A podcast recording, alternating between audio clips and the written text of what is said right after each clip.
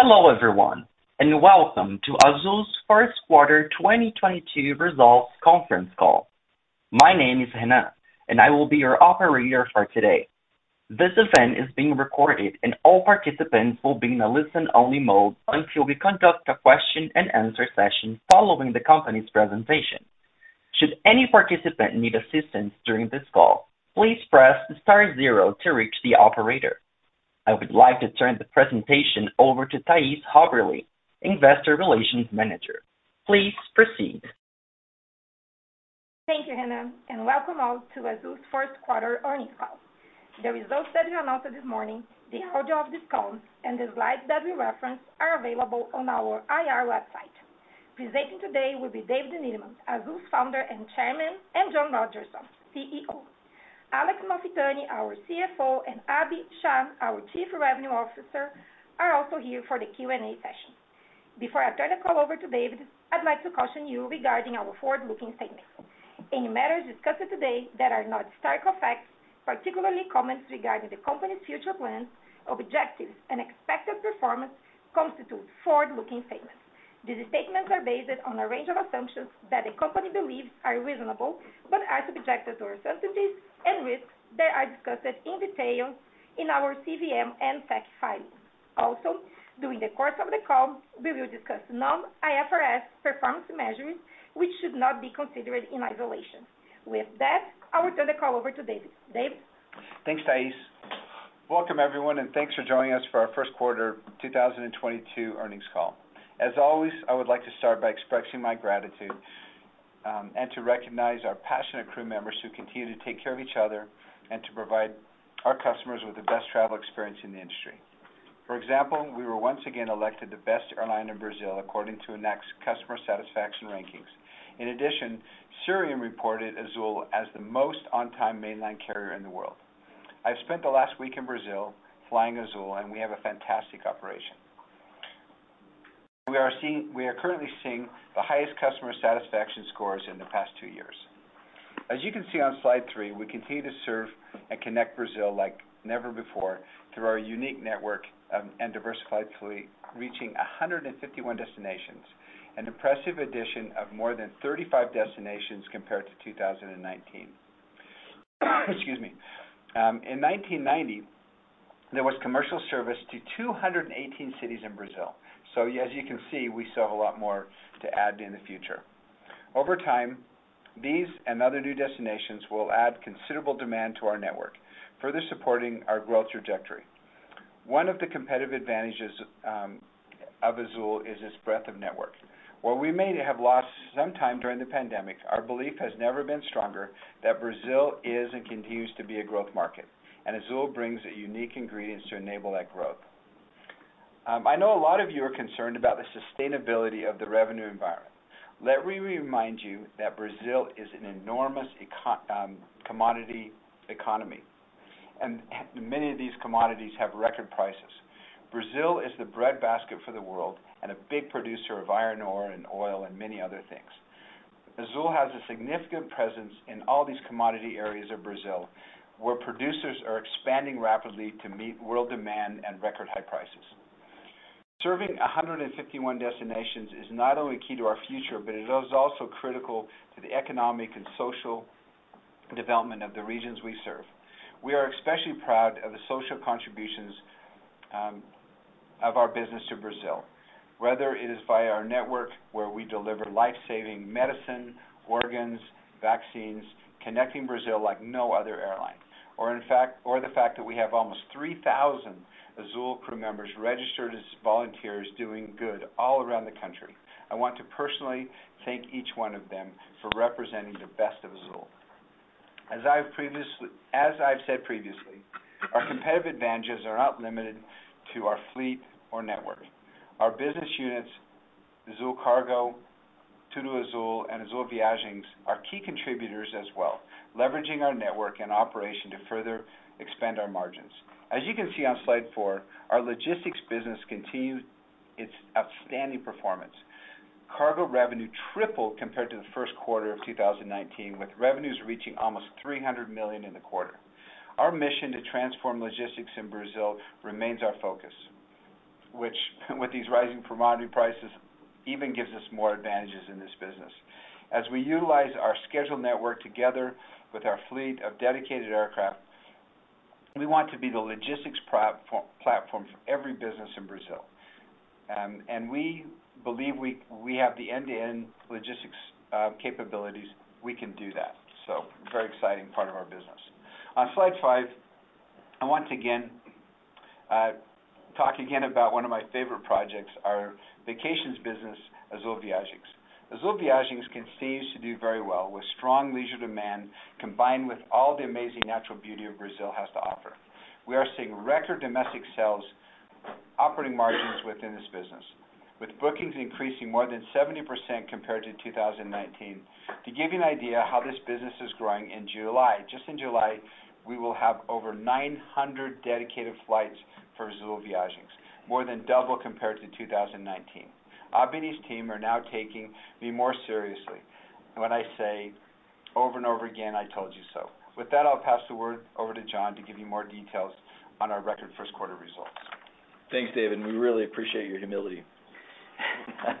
I also want to thank our crew members for all their hard work during the past quarter. We started the year with the short-term operational challenges from Omicron, which during its peak, resulted in almost one-third of our crew members unavailable to fly for a period of time. As a result, we had to sharply adjust our operation in January and February to recover. As of March, the wave was clearly behind us. As you can see on slide six, even with these exceptional challenges, we reported an all-time first quarter record revenue of 3.2 billion reais, an increase of 75% compared to first quarter 2021, and almost 26% up compared to the same period in 2019.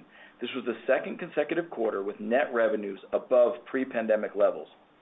The results were driven by the strong domestic demand environment in Azul's markets, which allowed us to raise fares to offset the rising fuel prices.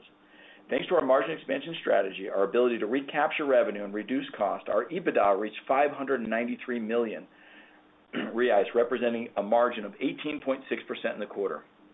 If we exclude the impact of Omicron, as I described, we estimate that EBITDA would have been 900 million in the quarter. This gives you a clear indication as to the earning strength of our airline and why we're so confident moving forward. David already mentioned to you about our leisure demand, and I want to show you more on slide seven.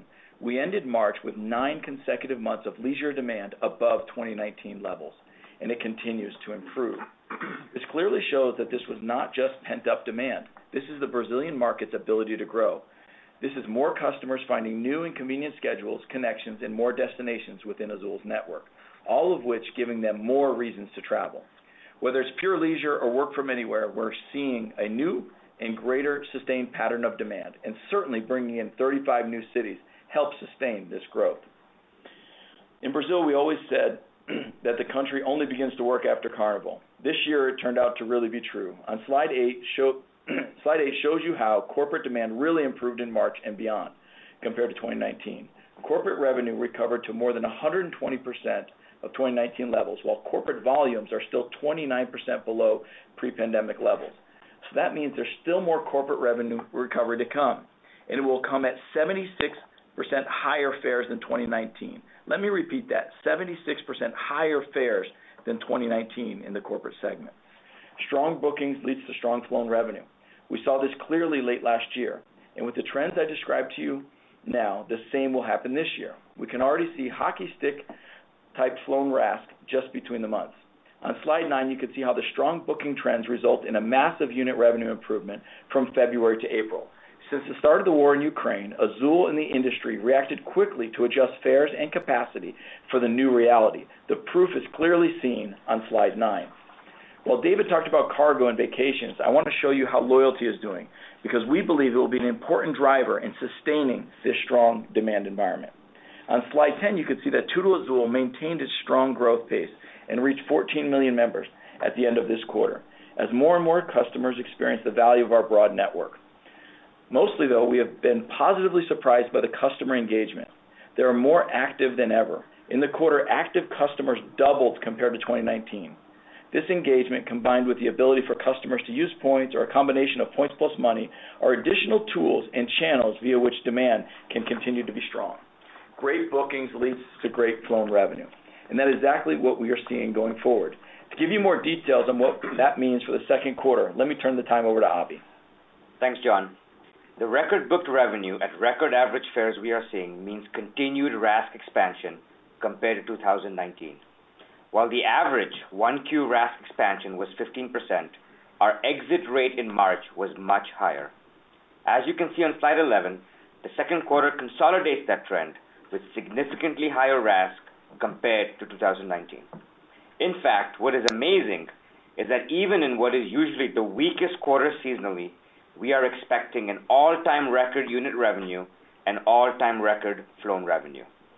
This is a direct result of the competitive advantages of our business as well as the overall industry discipline in the market today. We also want to show you on slide 12 how we stack up against some global benchmarks. Our capacity recovery is healthy, and our unit revenue recovery is industry-leading. In the end, that really is our main focus. We know that with the macro challenges such as fuel, currency, and inflation, we need to be laser-focused on what is important. Metrics such as market share or load factor are less important. Our objective is to deploy our capacity in a disciplined manner that supports and extends our competitive advantages, directly resulting in high-quality revenue.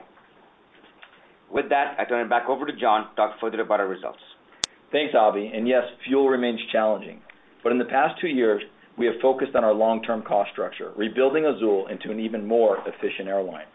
On the cost side, as you can see on slide 13, CASK in the quarter was $0.34, up 30% compared to first quarter 2019, mainly due to a 75% increase in fuel prices and a 39% depreciation of the real against the dollar, and three years of inflation on real-denominated costs. If we adjust our CASK for fuel, FX, and cargo, which by their nature do not generate ASKs, our CASK compared to 2019 was essentially flat, an impressive achievement given the more than 20% accumulated inflation over that same time period. We are truly emerging as a more efficient airline. As you can see on slide 14, our operation generated 500 million reais in cash flow during the quarter. During the quarter, we also continued paying our leases, debt, deferrals, and CapEx. It's important to highlight that we ended the quarter with immediate liquidity of 3.3 billion reais, well above first quarter 2019. We also raised 200 million reais, reinforcing our ability to access credit lines as needed. As a reminder, we have no significant debt repayments over the next two years and no restricted cash. Moving on to slide 15, gross debt decreased 13% or almost 3 billion reais compared to December 31st, mainly due to a 15% appreciation of the real, which reduced our gross debt by 3.2 billion. In the quarter, we paid down 1.1 billion in debt and leases. Looking to the future, we are so excited about the potential of our business. Slide 16 shows how we expect to grow our earnings this year and next. I'm proud to say that even with all the challenges, we expect to generate 4 billion of EBITDA this year and 5.5 billion in 2023. When we went public back in 2017, we told the market we would grow and grow profitably. With this 2023 forecast, we will actually triple our EBITDA compared to our pre-IPO levels. On slide 17, you can see how our leverage is improving as our earnings grow. Our forecast now shows consistent and significant reduction in leverage this year, 2023 and beyond, all powered by strong and growing earnings generation. To wrap up on slide 18, I couldn't be prouder of the entire Azul team. During the pandemic, we focused on our liquidity and on our cost reduction. Now, with our unique competitive advantage, we turn our attention to earnings. We remain confident about the future of the Brazilian aviation market and our ability to continue to grow this business profitably, all while creating the best experience for our crew members and our customers. With that, David, Alex, Abhi, and I will answer your questions, and I'll turn the call over to the operator. Ladies and gentlemen, thank you. We will now begin the question-and-answer session. If you have a question, please press the star key followed by the one key on your touchtone phone now. If at any time you would like to remove yourself from the questioning queue, press star two. For those following the call via webcast, you may post your questions on the platform, and they will be either answered during this call or by the Azul investor relations team after the conference is finished. Please hold while we gather the query requests. Our first question comes from Savi Syth with Raymond James. Please go ahead. Hey, good morning. Uh, good afternoon. Um, can I ask on the corporate demand recovery, you know, what components have not yet recovered? And you know, what's the latest trend there as you you kind of look forward here? And like, when could we see some of the other components recovering? Hey, Savi, Abhi here. Yeah. So um we have really positive components such as oil and gas, you know, is uh has recovered very well. Services, obviously agro that David talked about, has recovered well over the average. What hasn't recovered fully yet is uh, finance. Um, not to 100% compared to 2019, but uh, but accelerating. Um, if I compare finance to 2021, it's doing better than the average, versus 2019 is worse than the average, which means that it's had a later start and now it's catching up. Uh, government, actually, the federal government is not flying as much as it used to, and it's actually a large provider of travel demand to all Brazilian airlines. And I think that's gonna change this year, especially as with the elections and all of the activity around that. Um so I would say finance and government are the two the two sectors that are still recovering, but they are accelerating because compared to 2021, they are above average. So that's helpful. Thank you. And if I might, on the on the projections provided for 2022, 2023 and 2023, just curious what from a depreciation fuel price FX standpoint you're assuming there or any other kind of important considerations uh, that you've kind of baked into the 2022 and 2023 outlooks. Yeah. So Savi, we basically have the forward curve, um, you know, both for fuel and FX. Okay. You know, which is which is roughly, you know, the real, you know, slightly above 5 in that range. And fuel, you know, coming down slightly as you get into 2023, but still kind of above historical levels. Yeah. And Savi, just to add, you know, obviously, I think that's an important assumption, right? You know, fuel and FX. But uh it's important to note that they are both very correlated and also correlated with fares, right? Uh, you know, I think we demonstrated or we uh, had this exhibit, we showed it on Azul Day, we have it on our institutional deck. You know, if you take our 2019 EBITDA and you just adjust it for current fuel and FX, our 3.6 billion EBITDA would go down to zero, right? And we are very confident in a 4 billion EBITDA this year.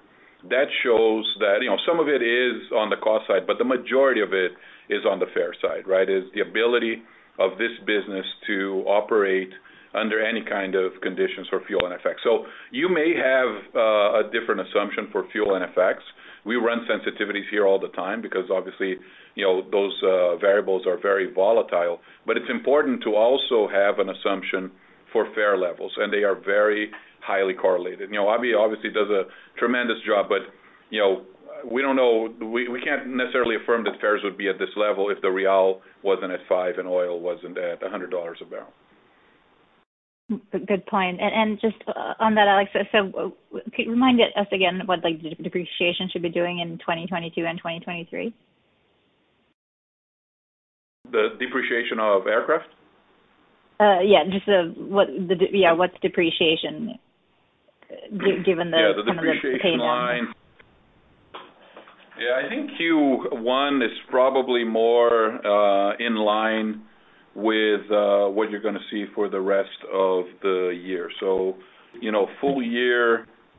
Yeah. So this is, I think you can consider Q1 as sort of a regular quarter in terms of uh, depreciation, both because of the um, you know, increase in the fleet and also because of the new accounting policy for engine redeliveries.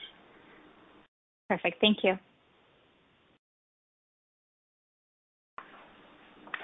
Thank you. Our next question comes from Michael Linenberg with Deutsche Bank. Oh, hey, it's actually Shannon Doherty on for Mike. Thank you for taking my questions. Maybe Alex, this one's for you. Can you guys can you provide us with more detail on your deleveraging strategy? I know you've stated that you'll begin to pay down some portion of deferred rents next year. Is that still still the plan? And I mean, if you could just give us an update on the numbers, that'd be great as well. Thanks. Sure. It's important to talk about what is our debt, right? The vast majority of our debt is capitalized leases because of IFRS 16. We don't have a lot of kind of, you know, bank debt or capital markets debt. Um, you know, after operating leases, you know, our biggest uh, debt are our two bonds that we issued.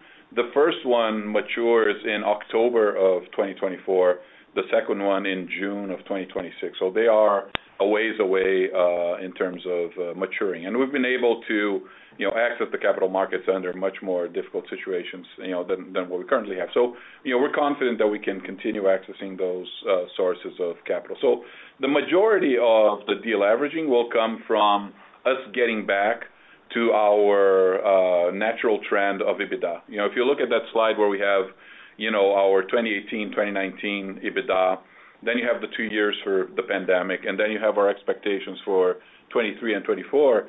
You know, you can see that we're essentially just getting back on track with what we promised uh, in our IPO. And uh as we get back to that um, performance, which is sort of our natural delivery, um, you know, we'll be able to uh, deliver on those um, leverage ratios that we provided to you. Yeah, I just wanna highlight a couple things. If you take a 4 billion of EBITDA versus our current debt, that's a 4, right, in terms of leverage. And and you know, we clearly feel confident, even in the macro scenario, to reaffirm the 4 billion and talk about 5.5 billion next year. And as you talk about kind of repayment of past lease debt, we're constantly negotiating with our partners, right? That's just part of doing business. And so, you know, we constantly negotiate with the operating lessors. You know, some of them have some trouble with aircraft that were supposed to go to Russia. You know, so we're constantly looking at opportunities. And so, you know, we we stand by our commitments, but that's just it's just normal course of doing business. But the deleveraging comes as the profitability comes back to the airline as we do 4 billion this year and 5.5 billion next year.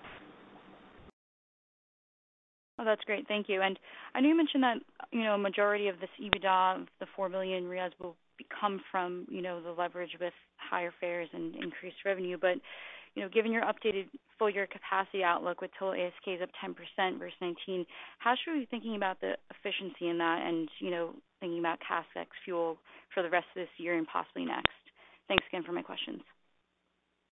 Yeah, I wanna start, and then I'll pass it over to Alex. But you know, we took aircraft through the pandemic, right? And so the ability for us, I mean, you know, we were looking at the numbers. We utilized, you know, our aircraft only 8 hours a day in the first quarter. And so the operating leverage that we get by pushing the utilization back up to 9-10 hours a day, you know, is significant as we as we move forward. And so, you know, this airline has the ability to produce much more ASKs than we're currently producing, and that and that's where it's coming from. Yeah. And for you to kind of forecast, you know, what CASK is going to do the rest of the year and next year, um, you know, it's important to note that, you know, there's a lot going on in CASK, right? So on one hand, there is a lot of, um, you know, uh, cost reductions that we have implemented over the last three years. You know, we were able to get to a lot higher productivity than we had in 2019, uh, um, you know, by upgauging, by using more automation and technology. You know, the fuel burn, you know, is coming down significantly as we transform our fleet, right? That's why we don't like to talk about CASK ex-fuel, you know, because the fuel burn reduction is a significant driver of uh, of CASK reduction. Um but at the same time, you know, there's a lot of noise too, right? You have the uh, real devaluation since 2019. You know, uh, fuel prices in dollars are up 75%. Uh, and also you have, you know, when we compare to 2019, you're talking about three years of inflation, uh, plus, um, you know, our cargo business, which has grown a lot. Obviously, it generates a lot of, um, you know, uh, cash contribution. It's much more profitable than the the group, you know, the average margin for the group. But it does help RASK and hurt CASK, right? So we provided you with some, you know, uh, visibility now as to how much in our- Ladies and gentlemen, please hold while we reconnect the speakers. Ladies and gentlemen, you may now proceed. Hey, guys. It's Alex again. Sorry about that. Um, so, uh, I don't know when you lost me, but one thing that's also worth noting on the uh, CASK modeling, as we increase ASKs, you will see uh, our operational leverage kicking in and our CASK continuing to drop, uh, all else equal, right? So controlling for fuel, FX, inflation, and cargo. Uh, but it's worth noting that the growth in ASKs for this year is much higher in the first half than in the second half. Can we ask? The operator's telling us. Okay. Thank you. Our next question. Our next question comes from Alejandro Zamacona with Credit Suisse. Um, hi, thank you. Thank you for taking my question. Um, for the second quarter, you are expecting an all-time high for revenue on RASK. So I'm just wondering what's what's behind uh, or what's the driver for this guidance, and Uh, what can we expect for profitability for the second quarter? Hey, Alejandro. Uh, on on the RASK side, it is the disciplined capacity environment and the disciplined fare environment. You know, just for example, our fares from February to April alone are up over 40%. So we are seeing very, very strong bookings right now. That is gonna lead to a very strong flown revenue Uh, in second quarter. We had record booking days, uh, all-time record booking day in March, another all-time record booking day in April. Last week was a record booking week. And so the combination of very strong bookings uh, with very high average fares, the highest for us in our history, and I'm sure the industry as well, combined with the capacity discipline. So our capacity from March to June is flat. It's gonna be flat again from July to October. So I think the industry has done a very good job, as John said, in responding to the the war, the fuel crisis, and things like that. And we are taking advantage of uh, a strong leisure environment and uh, uh, a rapidly accelerating corporate recovery. And so the record bookings that we are seeing will result in record unit RASK, unit revenue in second quarter. Yeah, and in terms of profitability, you know, normally you have seasonality that drives profitability down from Q1 into Q2. But this Q2, we have a couple of, uh, you know, very good uh, sources of uh, of tailwinds for us. So one is, as Abhi said, the RASK, right? That, you know, having record RASK, historical record RASK, he's not talking about record RASK for the second quarter. It's historical record RASK for any quarter in Azul's history, which should help us to have a more profitable Q2 than normal. And also, we're not gonna have the Omicron impact, right? That, as we said, Omicron, we estimate, was about 300 million reais of uh, bad guy uh, uh, in terms of EBITDA for us in the in the first quarter, right? So, um, you know, so you can expect maybe something, you know, higher than Q1, uh, but most of our profitability for seasonal reasons is in the second half of the year, particularly in the fourth quarter, right? On a normal year, our best uh, quarter is the fourth quarter. Okay. Thank you, John. Thank you. And then my second question, if I may, um, do you have any update on the potential deal with uh, LATAM? Yeah, really, uh, Alejandro, we're not really talking about LATAM. You know, I think that that's that's something that's not on our radar right now. I think they're going through their their process. Um, and, you know, we're very confident in the standalone Azul business, as you could see from what Abhi's been able to do on the revenue side. And so, you know, we'll respect their process. I think they they have, you know, to deal with the creditors and get out, but, you know, we're very confident with what we're doing here in Brazil and focusing on on our core business. Yeah, and it's also good, you know, it's a good reminder, Alejandro, that all of the numbers that we provided, the 4 billion in 2022 and the 5.5 in 23, those are for Azul standalone, with no upside from, you know, any kind of, uh, you know, code share, joint venture, any kind of consolidation. You know, if if, if any of that happens, there will be upside to our uh, forecast. Sure. Okay. Thank you very much. Thank you. Thank you. Our next question comes from Pablo Monsivais with Barclays. Hi, uh, good morning, and thanks for taking my question. I'm very curious to to pick your brain on what has changed structurally in the Brazilian market in terms of uh, the demand uh, going into leisure markets um, going forward. What do you think it has changed on um, on the clients, why they are either taking more vacations, working from anywhere, and especially if you think that, I don't know, in one year or two years uh, from now, that leisure demand um, will be reduced. That will be my first question. And my second question will be on the price sensitivity. I mean, you have done an excellent job on in increasing fares, but is there still more upside, uh, I don't know, thinking in a 12-month basis, or do you think that the consumer is reaching to a certain peak? Thank you. Hi. Hey, Pablo. Abhi here. So you know, one thing that's really changed, and it's very interesting, is seasonality. And uh, let me give you an example. Uh, one way to measure the level of leisure demand uh, is to look at the bookings on weekends, right? Because bookings, you don't have travel agencies, you don't have corporate guys booking on weekends. And when we first got to 100% leisure recovery last year, and we said, "You know what? It's coming back very, very strong. You know, is it pent-up demand? Is it not pent-up demand? Is it just booking for the summer peak?"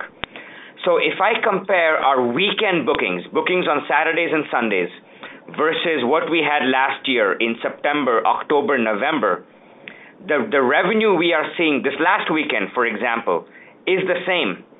And there is no peak summer ahead of us. There is no sort of, you know, potential pent-up demand, right? It is a new level of sustained demand. So one thing that I that has changed is actually seasonality. It's gotten more flat, which for someone like us is actually pretty good because we tend to be less seasonal uh, because of the nature of our network and the fact that we have so many destinations which which tend to be more corporate. And so seasonality has changed and and, and it's it's almost like in the U.S., if you tell an airline your bookings in September will be the same as your bookings in May, right? They've, They've never experienced that. And so I think seasonality is something that has changed, and the leisure demand, the work from anywhere demand is now flatter than it used to be at a higher level. And so that's very, very encouraging for us to see. And on the pricing side, we continue to see strength um, going forward. You know, we look at our booking curves uh, out to June, July, even August. And frankly, we are seeing more opportunities to increase prices than we are seeing for the need to have volume in our booking curve. And so uh we're not seeing any resistance at this point from the uh, customer. Um, the overall industry is disciplined. As I said, our capacity is gonna be uh, disciplined as well, July through the end of the year, you know, ahead of the peak summer season. And so you're not gonna have any short-term, medium-term shocks in terms of capacity. Um, it's pretty visible to all of the players involved. And uh from what we can see in the booking curve, uh, it looks pretty solid as as far as we can see.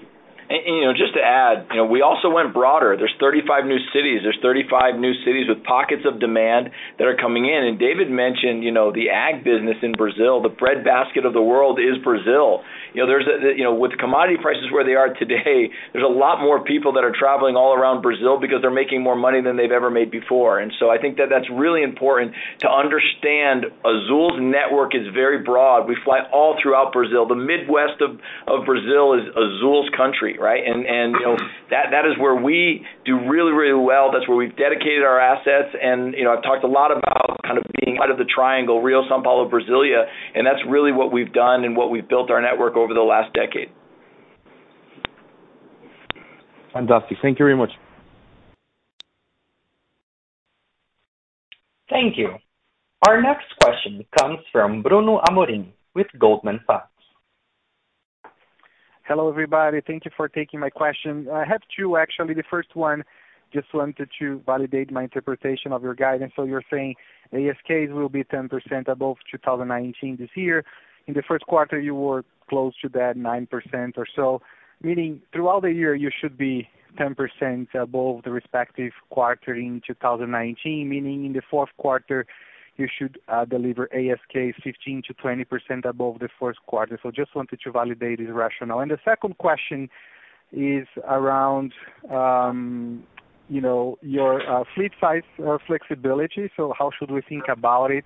How much flexibility do you have, and how do you think about um, ASK growth vis-à-vis where jet fuel prices are? I guess that, you know, the higher jet fuel prices, Um, the lower the propensity to grow in the short term, even though, of course, long term, all the cost pressures tend to be passed uh, on to fares. I just wanted to understand how do you you know, think about and manage capacity vis-à-vis the evolution of uh, jet fuel costs. Thank you very much. Hey, Bruno. So regarding the sort of quarter-by-quarter evolution, um, remember in 2019, uh, we had Avianca Brasil, which stopped flying Uh, April, May, June. Um and so we picked up some of their aircraft towards the end of 2019.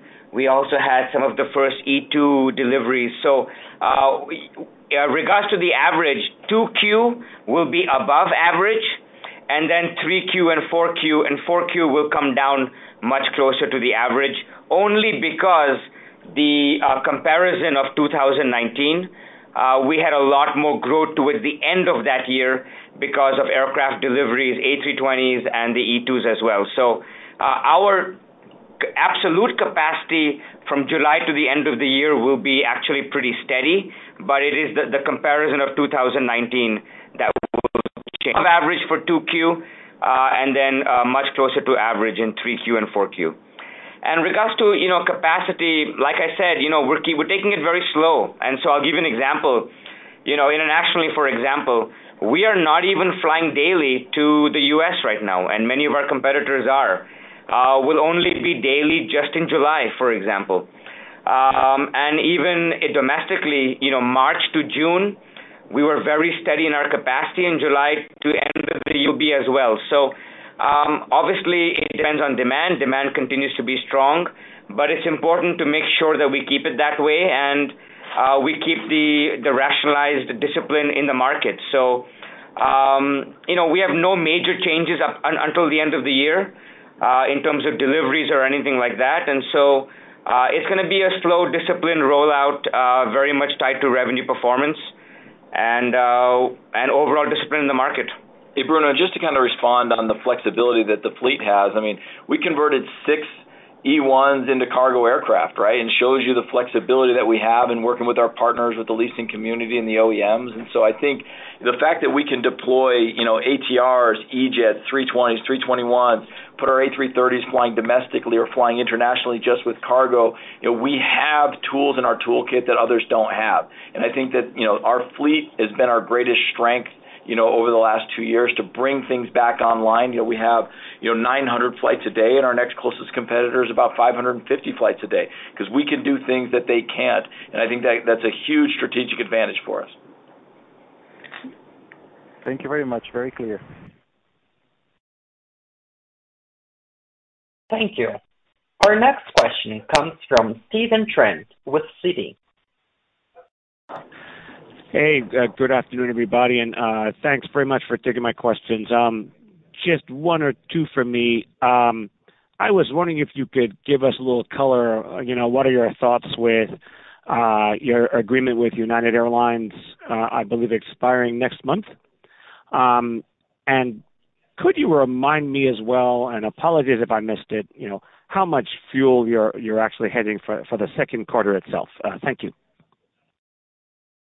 Yes. Our our agreement with United um, expires June 26th. Um, they've been a great partner of ours and, you know, we're we're talking to them about about the potential for an extension and, you know, kind of keeping it open, right? As as as one would in in this market. And so we really don't have any details to share uh, further to that, Steve. Yeah. And Steve, uh, on the hedging, you know, like we said, we have about 17% for the next 12 months. It is front-loaded, right, because we try to tie the um, hedging to sort of the percentage of seats that have actually been sold, right? And Brazilians tend to book fairly close in. So, you know, what we talked about in terms of the ability to pass through uh, cost increases to fares, uh, you know, normally Brazilian airlines have a lower need to hedge, um, you know, oil exposure because the booking curve is so much shorter, right? And so, you know, if I had sold 100% of my inventory, you know, for the next year, then I probably would need to hedge 100% of my oil exposure for the next year. But because the booking curve is fairly short in Brazil, we don't have to hedge a lot. But, uh, uh, you know, in general, you know, you can assume that the second quarter hedge is a little bit higher than the 17, and that kind of trails off as we get, uh, you know, farther into the 12 months. Okay, super helpful. Thanks, uh, John, Alex, and regards to everybody. If there's no further questions, we'd like to thank everybody for participating in the call. Apologize for the the telephone issues. We'll get that we'll get that fixed next time. We appreciate appreciate your time. Feel free to reach out to Thais, Alex, Abhi, myself. Um, we look forward to seeing you at conferences, and we look forward to delivering um, further results. Thank you. Ladies and gentlemen, that does conclude the Azul's audio conference for today. Thank you very much for your participation, and have a good day.